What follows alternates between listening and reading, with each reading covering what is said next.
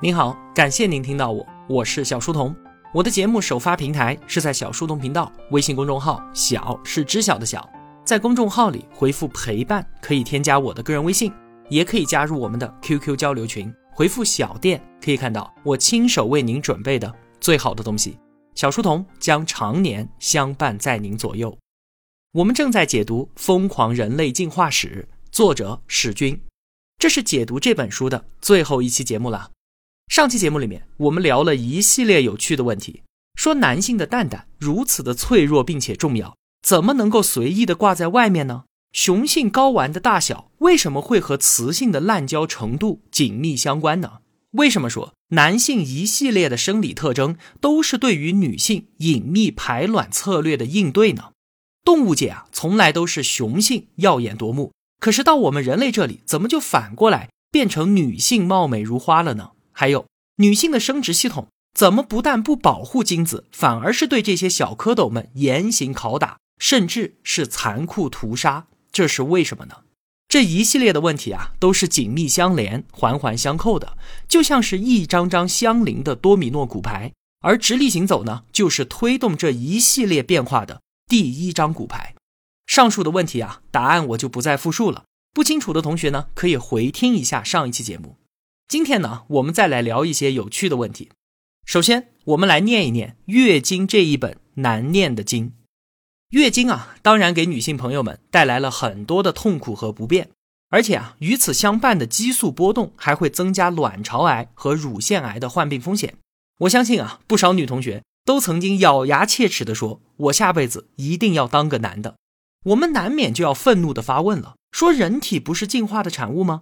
为什么非要来这烦人的月经呢？还有，怎么男人不来月经呢？月经的生物学机制啊，其实很简单，就是在性成熟之后呢，在激素的刺激之下，子宫内膜增生，同时呢，卵泡排卵，各种激素水平迅速的改变。经过一系列的洗礼之后啊，如果没有怀孕，那么子宫内膜坏死脱落，于是伴随出血就是月经。从这个生理过程来看啊，能够直观的感受到，月经就是子宫内膜保持新鲜的一种手段嘛，直接用新的替代掉旧的，简单有效。但是这没有办法解释为什么绝大多数的动物，它们难道不需要保持子宫内膜的新鲜吗？它们都不来月经啊？有一派观点就认为啊，月经其实是子宫对抗细菌的手段。怎么说呢？男性的身体携带着大量的细菌，可以轻而易举地入侵子宫。特别是人类持续发情、昼夜不分的交合，相比于那些定期发情的动物呢，也就更加的危险。所以啊，子宫直接用脱落内膜的方式来进行定期的清洗。我们看到啊，黑猩猩它们也是这样的，群交造成的污染更加的严重，所以呢，它们也每个月都要清洗。还有蝙蝠也有月经，对于它们来说啊，漫长的无所事事的白天，交配就是唯一的快乐了。这也就解释了男人为什么不来月经。因为他们不需要担心被其他男人侵入而带来细菌，就算真的发生了这样的事情，肠道也是能够轻松的应对的。但是这个理论啊，它存在破绽，就是研究数据我们会发现，月经前后阴道内的细菌含量是没有什么变化的，而且受感染的时候，月经的量也不会增多，和性交携带的细菌数量也没有什么关系。说白了，就是完全找不到月经和细菌之间的联系。那就还有另一套理论认为啊，子宫对抗的其实根本就不是细菌，而是胚胎。胚胎就像是种子嘛，子宫内膜难道不是种植胚胎最好的土壤吗？竟然根本不是。科学家就做了实验，把胚胎移植到小白鼠身体上的其他部位，像是腹腔、胸腔，甚至是后背，都是可以生长的。反而最难扎根的地方，恰恰就是子宫内膜。那这是什么道理呢？因为啊，在子宫看来。胚胎就是一个迅速扩张、野蛮生长的、具有癌细胞性质的玩意儿。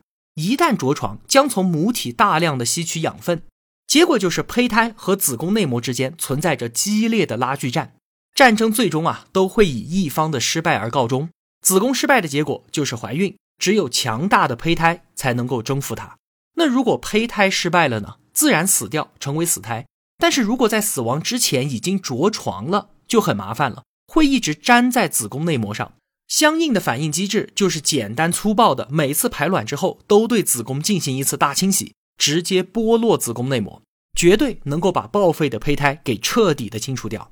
那月月如此，直到有一天被胚胎征服怀孕为止。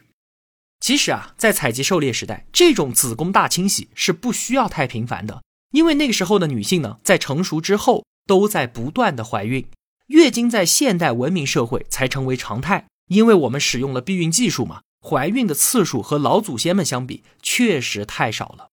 在自然界当中呢，也有相同的操作方式，比方说体型巨大的座头鲸。它们身上啊会附着一种叫做藤壶的吸血生物，顽固讨厌。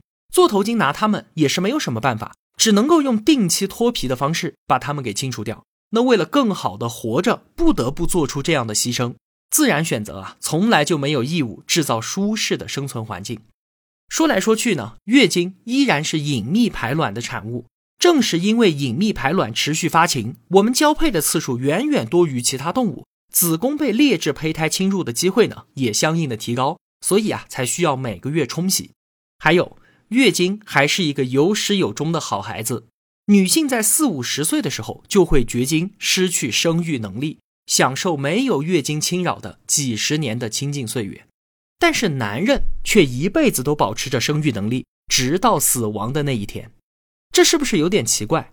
一来啊，是自然界当中繁衍就是生命的全部意义之所在，都不能生育了，竟然还能活几十年，主动丧失生育能力，这对于自然选择来说啊，是完全不可思议的浪费啊！你想到六十岁再绝经，岂不是能够多生好几个孩子？二来呢，是老娘都不能生了，你老头子还能继续浪，这非常的不匹配啊！有人说啊，绝经这种问题原本它是不存在的，为什么呢？因为原来还不等绝经，人就没了。随着文明进步，女性寿命不断的延长，生育能力的进化速度没有赶上生命延长的速度，所以才有了绝经。这样听起来啊，蛮有道理的。但是仔细一想就不对了。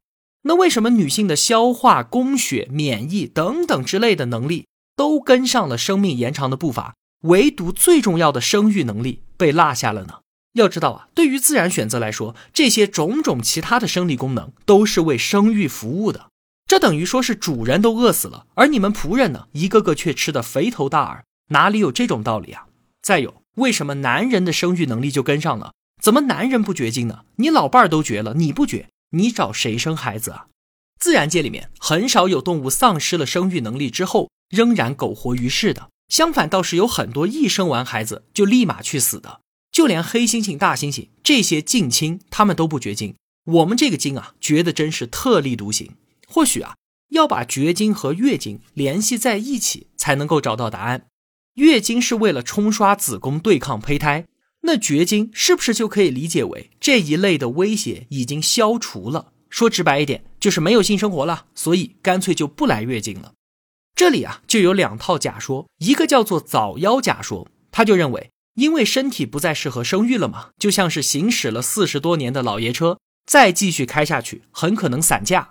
高龄女性面对的生育困境是更加严峻的，她们死于分娩的概率比自己二十岁的时候要高出七倍，而且还有各种遗传缺陷和畸形流产的风险。就算生下来了，也有可能早早的夭折。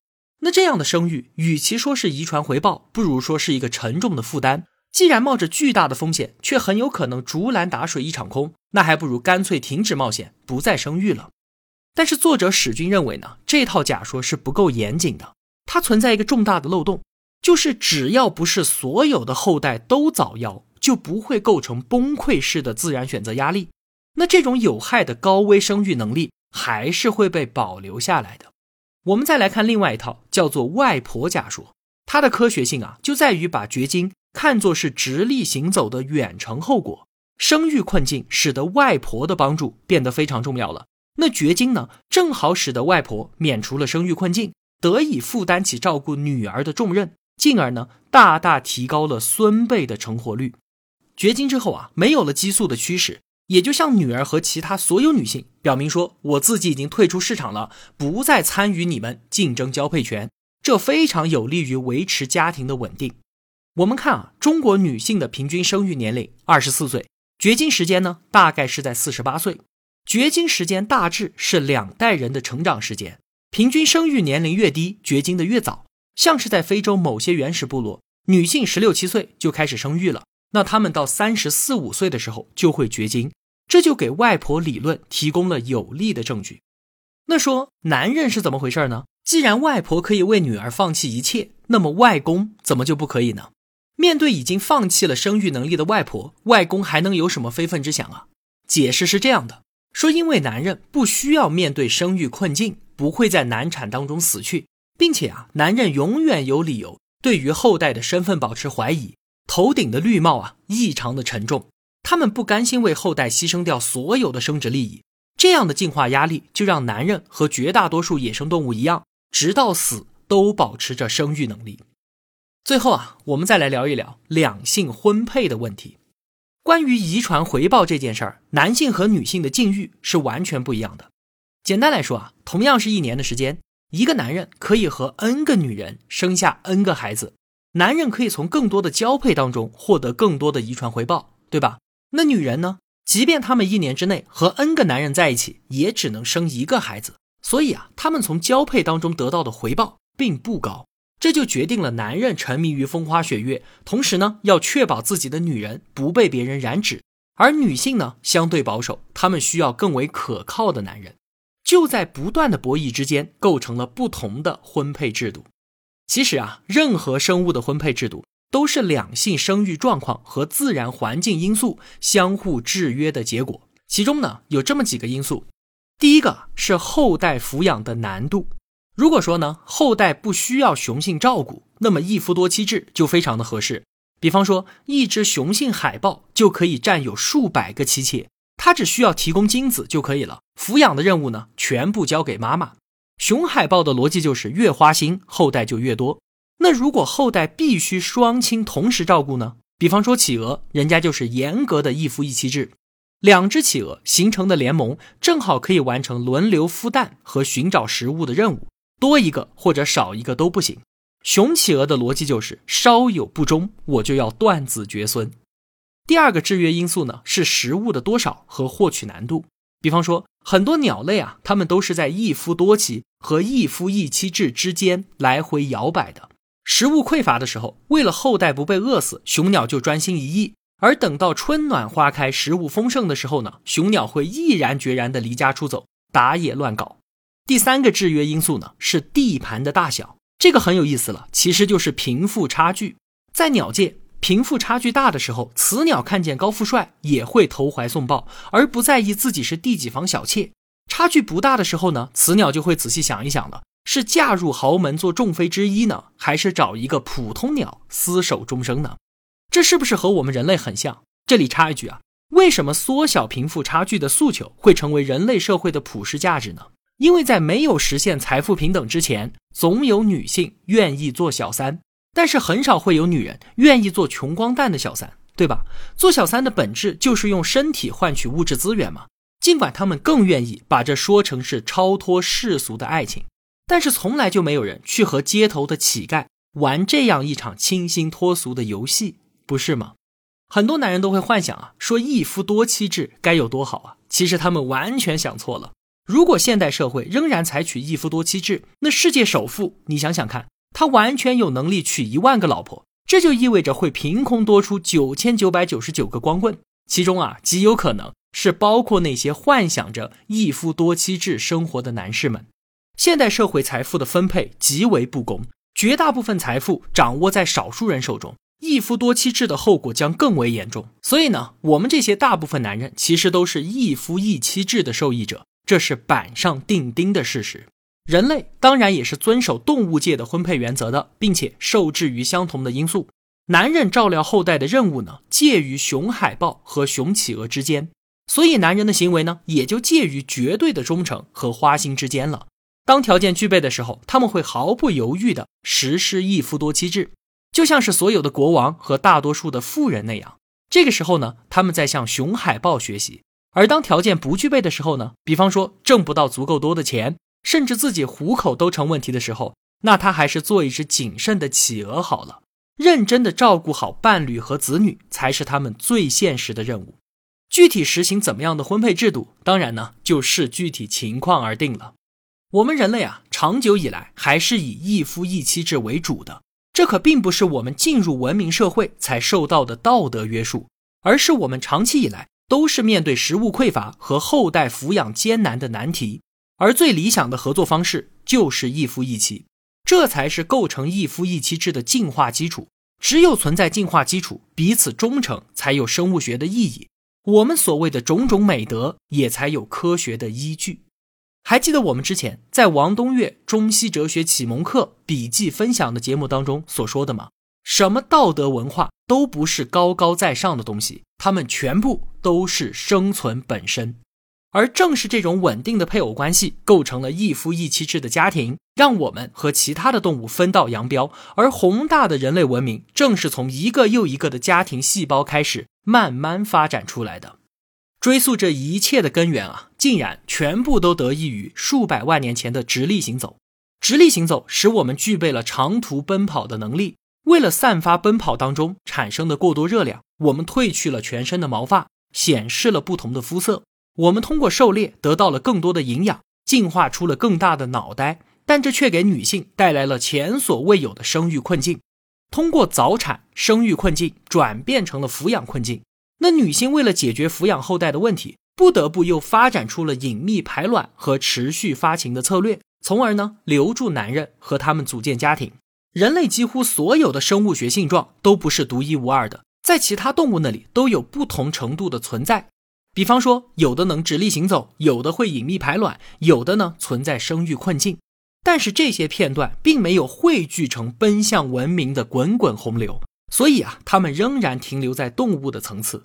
只有人类在短短数百万年的进化过程当中，在直立行走的触发之下，以雷霆万钧之势聚集力量，终于被自然选择之手塑造成了万物之灵长，成为自然界唯一具有文明精神的动物。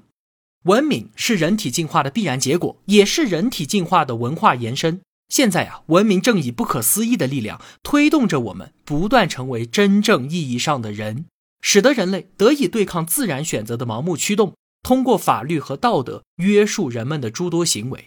这些制约因素啊，都将产生新的进化压力，由此啊，不断塑造我们的未来。而这一切和数百万年前人类迈出直立行走的第一步有着千丝万缕的联系。回首人类走过的艰难历程，文明的进化和发展才是直立行走的终极目标。在这本书的最后啊，石军说：“不必因为读了这本书就自以为能够洞察人生。我们的社会依旧很复杂，每周还是七天，我们城市的房价还是这么高。”我们需要的只是从容的生活态度，悠闲的看待人生。我们不必在每次恩爱的时候都考虑对方出于什么样的进化目的，能够得到多少的遗传回报。我们只需要两情相悦，尽情享受发自内心的快乐，这就已经是自然选择最最重要的目标了。